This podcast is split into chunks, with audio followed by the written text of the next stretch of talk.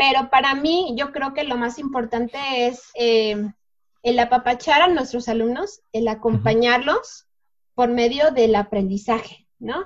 Entonces, ahorita lo que yo creo es, eh, pues, apoyarles mm, para que el papá que está ahorita solito en casa con sus hijos no les sufra a la hora de apoyar a su hijo, ¿no? Este, para mí sería más fácil nada más usar el WhatsApp, por ejemplo, ¿no? Pero creo que falta como más orden, más organización. Yo quisiera que los papás no, no se enfrenten a, a problemáticas o a dudas, sino que todo esté claro y organizado. Bienvenidos a este episodio del podcast Aprender es Crear. Estamos con Miss Diana Carolina Pérez, una docente de Cuernavaca. Ella nos va a platicar su experiencia de cómo ha sido esta transición del salón de clases a dar clases ahora en línea y qué, qué han sido estos retos, ¿no? Pero antes de empezar, antes de llegar a eso, me gustaría conocerte un poco más. Eh, ¿Desde cuándo has hecho clases? Eh, en, qué e-, eres de primaria, de secundaria? Que nos platiques un poco más de dónde salió este gusto por dar clases. Ok, bueno. Eh, bueno, yo empecé dando clases en el 2006, que fue cuando me gradué. He estado en muchísimas escuelas particulares y federales. Este, y bueno, eh, Entré a CEP haciendo examen eh, de oposición, saqué el primer lugar en el estado de Morelos y de ahí me, dieron seis horas a la semana, pero yo observé que los chicos necesitaban algunos cambios, ¿no? Eh, sobre todo ahorita con los consejos técnicos escolares, eh, nuestras jefes siempre nos dicen hay que apoyar a los chicos con rezago. Entonces, yo siempre había tenido en secundaria federal, en Flores Magón, en la primera Flores Magón de Cuernavaca, y en este lugar, bueno, es un lugar como todo México lleno de contrastes y hay muchas limitaciones económicas, ¿no? Entonces, este, tenemos chicos que pues no llegan con el desayuno o este, falta de energía, falta de humor, violencia que viven en su casa. Entonces, hay múltiples factores que afectan su desempeño académico. Entonces, en el Consejo Técnico Escolar siempre nos están pidiendo buscar estrategias de apoyo para estos chicos. Eh, yo comencé dando clase con chicos de tercer año, entonces cuando yo daba tercero de secundaria estaba con alumnos de 15 años en adelante. Y pues yo les apoyaba haciendo un, un grupo de Facebook, ¿no? Entonces, pues de 15 años ya podían tener Facebook, pero hace dos años me cambian a primero de secundaria. Entonces, yo soy madre de familia y pues yo me puse a pensar, yo como mamá pues para mí sería preocupante que mi hijo tan chiquito abriera un, perfil de Facebook para tener la clase de Facebook. Entonces yo eh, el año pasado tomé un curso en línea precisamente que me dio la SEP gratuito y conocí tres herramientas digitales para acompañar a los alumnos en, de manera este, pues extra em, escolar, ¿no? Eh, perdón, este, fuera de la, del sí, Fuera del aula. Sí, entonces la primera fue Google Classroom, eh, la segunda era Facebook, que también se puede llevar una clase tal cual, haciendo unidades y todo, como utilizándolo como una plataforma. Y la última fue la de Edmodo. Entonces yo analicé cuáles eran las ventajas y desventajas de cualquiera de estas tres plataformas. Me gustó mucho Edmodo porque no pide correo electrónico al principio, quizá después sí lo pida, pero los, no es como tan necesario utilizar el correo electrónico.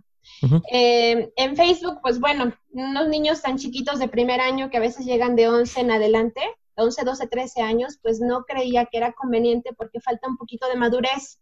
El tener un perfil de Facebook implica muchos riesgos de seguridad personal. Entonces, y luego el cyberbullying también, ¿no? Sí, así es. Entonces no, no quise eso, entonces nos fuimos eh, por Edmodo. Sin embargo, antes de usar Edmodo, porque yo lo empecé a usar en octubre del año pasado, eh, yo llevaba un blog en, otra aplicación que se llama CISO. No sé si la has escuchado, es una plataforma digital también, pero este, hay dos opciones de usar CISO. Puedes usarlo como plataforma, que es muy parecido a Edmodo, pero también como blog. Entonces, lo que hacía yo cuando tenía un alumno rezago era pedirle a papi que viniera a la escuela, le explicaba cómo utilizábamos este blog, que es eh, básicamente todo lo que yo explicaba en clase, lo eh, posteaba en este blog. Entonces el papá todos los días podía ver qué habíamos visto en clase, preguntarle a su hijo, oye, la Miss este, dejó esta actividad, ¿ya la hiciste? Era una manera de tener mayor comunicación entre el papá, el alumno y yo. Entonces, eh, como ya empezamos con el blog desde agosto, pues bueno, ya los iba encaminando, ¿no? A mis 120 alumnos que tengo actualmente de primer año, tengo cuatro grupos de, más o menos 30 estudiantes, y, este, y pues bastante bien. Pero en octubre empezamos a usar Edmodo. Entonces, eh, a mí me gustó mucho esta aplicación. Tiene muchísimas ventajas y estoy muy contenta con esta aplicación debido a que, este, pues hay inmediatez. Eh, por ejemplo, cuando mis alumnos tienen alguna duda, ellos me mandan mensajito y yo lo contesto. Eh, puedes hacer evaluaciones, todo lo que hay otras, eh, bueno, hay muchas aplicaciones para hacer exámenes, evaluaciones, encuestas, pero todo aquí está reunido en una sola aplicación y es como lo fantástico para mí, ¿no? Que no tengo que pedirle a los alumnos que descarguen 20 aplicaciones en su celular, sino solamente con una es más que suficiente. Sí, de hecho, eso, eso es uno de los comentarios que hemos recibido de algunos alumnos que eh, un profesor les pide una plataforma, otro profesor lo hace en otra plataforma y luego es una confusión. Me, decías eh, que se postea en esta plataforma con algunos blogs. Eh, algunos de los profesores también nos dicen que es mucho trabajo, que como un trabajo extra, más que nada en, la cuestión de aprender esa nueva plataforma y aparte hacer la, clase, la planeación y todo lo normal. ¿cómo, ¿Cómo cuando empezaste a usar estas plataformas ¿Cómo fue esa transición o cómo, cómo te ordenaste en las ideas, en la manera de aprender para llegar a ese punto de usarlas? Pues em, bueno, al principio para mí era muy fácil nada más sencillo postear o, por ejemplo, tomarle foto al pizarrón y mostrar lo que habíamos hecho. Pero este, ahorita me ha gustado mucho modo a pesar de que yo, eh, bueno, es mucho trabajo porque tengo que dar información, todavía sigo usando CISO, tengo que subir, subir las mismas actividades en CISO, tengo que subir las mismas actividades en Edmodo y ahorita con Google Classroom, que apenas hace semana y media nos dieron las cuentas de los chicos, hay papás que también quieren usar Google Classroom, entonces sí es muchísimo trabajo. Pero para mí yo creo que lo más importante es eh, el apapachar a nuestros alumnos, el acompañarlos por medio del aprendizaje, ¿no? Entonces, ahorita lo que yo creo es... Eh, pues apoyarles mm, para que el papá que está ahorita solito en casa con sus hijos no les sufra a la hora de apoyar a su hijo, ¿no? Este, para mí sería más fácil nada más usar el WhatsApp, por ejemplo, ¿no? Pero creo que falta como más orden, más organización. Yo quisiera que los papás no, no se enfrenten a, a problemáticas o a dudas, sino que todo esté claro y organizado. Y esto sí ha costado mucho trabajo, obviamente significa o implica este, pues muchísima atención a mis alumnos y descuidar un poquito lo de la casa, ¿no? Este, mis hijos también tienen clases en línea y es a la misma hora que está el tutorial de Google, que nos ahorita nos, los profesores nos están pidiendo y tomar los webinars y al mismo tiempo mis alumnos en Edmodo me están hablando, entonces sí implica mucho, trabajo. Pero este, creo que vale la pena si los alumnos están contentos y están tranquilos. Y pues para mí lo más importante ahorita, ahorita para trabajar con ellos es darles mucha holgura y flexibilidad para recibir trabajos, ¿no?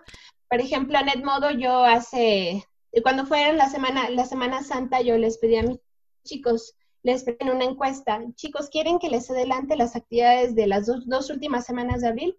Y te puedo decir que el 90% de mis alumnos me dijo, sí, mis de una vez, nos vamos a saturar de todas las demás materias. Entonces yo dije, pues adelante, o sea, Edmodo te, te, te ayuda precisamente a esa comunicación y a, poder, este, pues apoyarlos de la mejor manera. Eh, la mayor parte de mis papás, o quizá todos con los que he platicado en, en, línea, pues me dicen que están muy contentos con la manera como se ha trabajado en Edmodo. Entonces, pues sí es más trabajo, pero vale la pena si los chicos y los papás están contentos. Sí, sí, de hecho sí. Y bueno, mencionaste ahorita dos cosas que me gustaría conocer más. ¿Cómo, cómo es la comunicación con los papás? ¿O qué, qué ves también de los papás? ¿Qué es lo que les está costando más trabajo? ¿Qué, es, qué, son los comentarios que te llegan? Y en cuestión de organización, bueno, primero, primero esa, primero esa. ¿Cómo ves con los papás? Este, pues mira, por indicaciones de mi jefa, la directora me dijo, yo quiero, Dianita, que tú le preguntes a tus papás cómo están sintiendo el trabajo a través del modo. Entonces les pregunté, les dije, oigan, necesito retroalimentación. Este, y muchos papás, eh, por ejemplo, ellos le prestan, sus hijos no tienen celular, pero ellos le prestan el celular a sus hijos, o algunos de ellos no lo quieren prestar, entonces ellos sacan las actividades y se las dan a sus hijos. Pero ellos, ellos me, me contestan que les gusta mucho que, eh, por ejemplo, yo lanzo un tutorial de tal tema, ¿no? Y les digo, ese es el tutorial de la semana tal a la semana tal, y todas las herramientas que ocupé en ese tutorial yo las pongo en una carpetita de modo, hay un botón en donde dice carpeta, entonces los alumnos pueden acceder a todo el material que, que, ocupé en el tutorial por medio de esta carpeta. Entonces les gusta mucho a los papás que haya una organización, que todo esté claro, que no haya problemas de, ay, ¿dónde está esta actividad que está poniendo la maestra, no? Todo está muy bien organizado. Entonces, los papás les gusta mucho eso, les gusta mucho que se les apoye cuando tienen dudas y en lugar de dejarlos esperando tanto tiempo, procuro contestarles lo más pronto posible. Entonces les gusta mucho la inmediatez, ¿no? La comunicación directa y a veces eh, pues no todo se puede resolver a través de en línea. Entonces lo que hago es, a ver papi, si tienen alguna duda, pues pásenme su teléfono y yo les hablo por teléfono y les explico de nuevo las actividades o alguna duda que tengan. Y sí, hay muchos papás que me mandan eh, su teléfono, yo les marco y les vuelvo a explicar qué es lo que se tiene que hacer. Wow, eso sí es un, montón, es un montón de trabajo. ¿Cómo, ¿Cómo le haces? ¿Te pones horarios? ¿Te pones... Eh, eh, o simplemente es como van surgiendo las cosas? Pues como van surgiendo las cosas, tengo un horario, por ejemplo, mis hijos empiezan sus clases a las 8, terminan a las 10, tienen una hora de descanso y luego otra vez. Entonces, en esa hora eh, ya cuando dejo a mis hijos ya trabajando en sus clases en línea, pues yo ya puedo hacer un poquito más. Este, entonces, pues sí, realmente es vivir prácticamente al lado del celular, estar atenta a ver qué me dicen o qué dudas tienen. Em, algo muy interesante que observé a través de toda este, esta transición que hemos vivido es que muchos de mis alumnos, o casi todos o todos los que con los que he tenido contacto, que estoy hablando de un 86% de los estudiantes, eh, tienen celular, pero muchos de ellos no tienen televisión. O las señales de, la, de, los canales que están ahorita educativos, que se les está apoyando, eh, que el gobierno les está apoyando a los chicos con las clases de todas las asignaturas, este, algunas eh, canales no, no agarran en Flores Magón, entonces no pueden ver esos canales. O sea, se me hace como muy interesante que es más fácil que tengan una clase por medio de Edmodo en el celular a una transmisión de televisión. Sí, sí, sí. Bueno, pues es que pues sí, también depende de los materiales, ¿no? Que cada quien tenga. Así es. Claro. Eh, me pareció interesante eh, es que tienes eh, el apoyo de, tu directora, así me dijiste. Sí, sí, sí. ¿Qué papel crees que deben de tomar los, los directivos, la gente de administración? que, que, ¿Qué tipo de comunicación tienes con ellos? ¿Qué, qué iniciativas has tenido en ese en ese sentido, ¿no? En, esa dirección. Sí. Bueno, creo que es bien importante que los directivos, en primer lugar, conozcan las herramientas que los docentes estamos ocupando, ¿no? Que no sean desconocidas para ellos, porque mm, sí me he enfrentado a muchos prejuicios, ¿no? Por parte de algunas personas en cuanto a, ay, es que el celular o las plataformas solamente son para los alumnos de escuelas particulares, por ejemplo, ¿no? Entonces, eh, esa serie de prejuicios pues limitan mucho, ¿no? El permiso que podamos tener como profesores para implementar estas herramientas, ¿no? Entonces, primer, en primer lugar, pues sí es muy importante la, comunicación, la confianza que tengamos de decirle, oh, mire, directora, esta, esta herramienta es segura, tiene estas eh, ventajas y pues yo la quiero implementar. En mi caso, pues la directora siempre me dijo, pues adelante Diana, hay que ocuparlas y pues siempre fue parte de lo de las estrategias de, de para apoyo a los alumnos eh, en rezago, ¿no? y pues yo nunca me imaginé que lo íbamos a ocupar con todos los chicos, ¿no? Y que será la herramienta más importante ahora. Entonces, este, pues sí, creo que la comunicación y el conocimiento de estas este, herramientas es como que lo más importante. Sí, Qué, bueno, y qué bueno en cuestión de que ya tenías experiencia también, ¿no? Que, que no fue desde cero en ese, en ese sentido, como a muchos profesores les está pasando. ¿Qué, ¿Qué cosas has encontrado? Tú ya usabas las dos al mismo tiempo, que no se puede o que, o que se pierde eh, del, de la escuela, del salón de clases, y que no puedes hacer ahorita. ¿Cuál es? Pues prácticamente la, mm, te podría decir la cuestión emocional de vernos las caras es bien importante, ¿no? Cuando tú das una clase y observas a los alumnos, ves sus caritas y sabes si están entendiendo o no. Entonces, eso es una parte que yo me, me he perdido de, y eso es algo que no podemos tener, ¿no? Eh, algún alumno me dijo, Miss, por favor, nunca vayamos a hacer clases en vivo porque no todos podemos conectarnos a la misma hora. Eh, tengo chicos que su celular lo prenden una vez a la semana porque se les calienta mucho, este, entonces yo les dije, no, no podemos hacer clases en vivo, pero pues no los puedo ver a mis alumnos. Esa es la parte que a mí me falta, saber cómo están, verlos y ellos también que me vean a mí, ¿no? Entonces, creo que la, la parte que más pega, ¿no? El no poder tener ese contacto directo con los alumnos. Eh, pero, por ejemplo, yo lo que ahorita he procurado hacer es hacer tutoriales en YouTube, los subo, les explico la clase. Y fíjate que tuve un comentario de un alumno que me dijo, Miss, yo estaba seguro que estaba en la clase, me imaginé que estaba en la clase. y que solamente me di cuenta que ya no estábamos en la clase porque dijiste, nos vemos en el próximo video.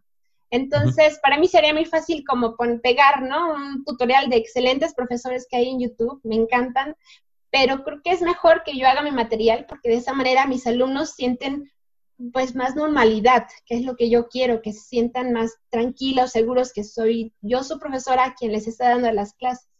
Claro, claro. Eso, ese es un paso difícil de dar en ocasiones, ¿no? El, como que mostrarte o, mostrar, abrir tus, tus clases, ¿no? Más, más al, público, por así decirlo, no sé, no sé cómo explicarlo, pero vaya, esa es un paso extra que antes tal vez muchas personas no teníamos que, que, dar. Y ¿Cómo ves a, algunos de tus compañeros, eh, algunos otros profesores, no, no, necesariamente de tu escuela, sino en general? Okay. ¿Cuál es su actitud hacia eso y qué, qué te gustaría ver en ellos? ¿De la cuestión emocional? En, la cuestión de, la iniciativa, de, cómo, cómo se están preparando sus clases. Ah. Ok, sí, bueno, he observado que eh, no ha sido fácil. Entiendo que somos profesores de diferentes generaciones. Hay boomers, hay baby boomers, hay millennials, yo soy millennial. Entonces, pues las personas que son más grandes, pues sí, les cuesta mucho trabajo la transición, ¿no? Em, pues mandan, por ejemplo, algunas eh, preguntas, ¿no? Le toman foto y lo mandan al grupo de WhatsApp. Pero, este, pues yo me limito a trabajar bien con mis chicos, no me siento con la confianza de decirles, este, oye, ¿por qué no implementas esto? Alguna vez lo hice en un consejo técnico, ¿no? Pero, este, pues es muy complicado, la verdad, ¿no? El cambiar, ¿no? Entonces, pues yo respeto su manera como ellos trabajan. Sí les he dado los tips, ¿no? Incluso hice un tutorial para cómo acceder a Edmodo y se los compartí a mis compañeros. Pero bueno, ya dependerá de cada quien si quiere tomar las, las sugerencias o los consejos o, no. Sí, pero sí, este, mis alumnos, algunos, o incluso mis hijos, pues también luego me dicen, es que es mucho trabajo, es mucha tarea y solamente son puros cuestionarios y tengo que escribir y ya me duele la mano. Eh, pues sí, pero siempre les digo a mis alumnos, hay que adaptarse a cada profesor, el alumno se tiene que adaptar, ustedes tienen que hacer su mejor esfuerzo y pues hasta ahí, lo más importante es la comunicación y la confianza, ¿no? De siempre les digo a mis alumnos, si sientes que está muy pesado, pues platícale con todo el respeto, eh, platícale, mira, profe, yo necesito que pues, me des más holgura porque sí me he cansado mucho, no sé. Creo que la parte más importante es la comunicación y la sinceridad, ¿no? Con mucho respeto decirles a los profesores, ¿sabes qué? ¿Por qué no intentamos de otra manera, no? Entonces, pues bien. Claro, claro, eso, eso suena, suena bastante bien. ¿Y qué crees? Mm, esto, nos está enseñando nuevas cosas, ¿no? Nos está enseñando una forma diferente de cómo dar clases y tal vez un poco por, por necesidad, pero siento que también nos está dando nuevas experiencias ¿Crees que algo de esto se pueda trasladar ya que regresemos al salón de clases? Por supuesto que sí. Yo creo, estoy segura que todos los chicos que ahorita están aprendiendo a usar Edmodo van a tener autonomía y ya después ya no van a necesitar nuestra presencia, que es lo que nosotros queremos lograr, que ellos solos puedan aprender lo que quieran sin necesidad de tener a un profesor aquí al lado. ¿No? En mi presencia, pues obviamente ahorita son alumnos de secundaria, es importante para darles retroalimentación, pero me refiero a que ellos tienen el poder en sus manos de aprender lo que ellos quieran, no hay límite. Ahorita cualquier cosa se puede aprender en YouTube, hay muchísimos tutoriales, hay muchísimos libros, lo que importa son las ganas y creo que esto es lo que les estamos enseñando a los niños, a que ellos pueden organizar sus tiempos desde casa y aprender lo que ellos quieran. O sea, lo más importante es su organización de, de su mente, de sus ganas, de, la comunicación con los papás, ¿no? También decirles, ¿sabes qué, papi? Ahorita voy a ponerme a trabajar porque tengo estas clases, tengo estas materias, después ayudo en casa, no sé. Pero creo que lo que más vamos a ganar es la autonomía de los chicos para aprender, ya no necesitando eh, forzosamente la presencia del profesor. Y vaya, si, si los chicos ya no nos van a necesitar, eh, ¿cuál, sería, ¿cuál sería nuestro papel? ¿Qué, qué, piensas que sería como que el, siguiente? Para mí, eh, yo siento que vamos a, cambiar un poco más a un papel de guías, ¿no? De claro, cuando, cuando alguien se pierde así como que, ah, pues vámonos, vámonos por acá, ¿no? Y eso, eso sería algo muy, muy padre, que, ojalá, ojalá esto, influya. Sí. ¿Tienes algún eh, pensamiento final, algo que quieras decirle a, otros papás, a, otros profesores, a, tus alumnos? Eh, pues quisiera decirles a mis, a mis alumnos, a mis hijos, a toda la gente de, que me pueda escuchar, que todo esto nos está dejando un aprendizaje de vida, es cambiar un status quo de, cómo hemos concebido la, vida normal, pero tenemos que adaptarnos y, creo que todo esto nos va a dejar mucho aprendizaje porque vamos a valorar más al contacto, ¿no? Humano, al, ver nuestras caras, al abrazarnos, ¿no? A mí me pasó que vi a mis papás en unos metros y no pude abrazarlos y, híjole, qué, qué difícil es, ¿no? Todo esto. Pero creo que somos seres humanos muy inteligentes todos, somos mexicanos y eso nos ayuda mucho a decir, no, no, yo puedo, yo puedo, todo va a estar bien, tenemos que salir adelante. Y eso es algo, es una energía que me gusta transmitirles a mis hijos y a mis alumnos, ¿no? Mi, manera de pensar siempre ha sido yo tengo que tratar a mis alumnos como quiero que traten a mis, a mis hijos. Entonces, para mí, cada uno de mis alumnos son lo más importante y por eso me esmero tanto con mis niños, porque quiero que ellos sean tratados como se debe, como, igual a los papás, todo el respeto, porque así quiero que traten a mis, a mis hijos, ¿no? Es una cuestión de dar y recibir, ¿no? Entonces, este, pues vamos a aprender de todo esto y adaptarnos y a seguir. Gracias, muchas gracias. Y pues sí, nos, a mí, al menos a mí, escucharte me, inspira bastante. Y, en verdad te agradezco por que nos diste estos minutos para compartir tu experiencia. Y eh, gracias pues, a ti. Recordemos que aprender es crear.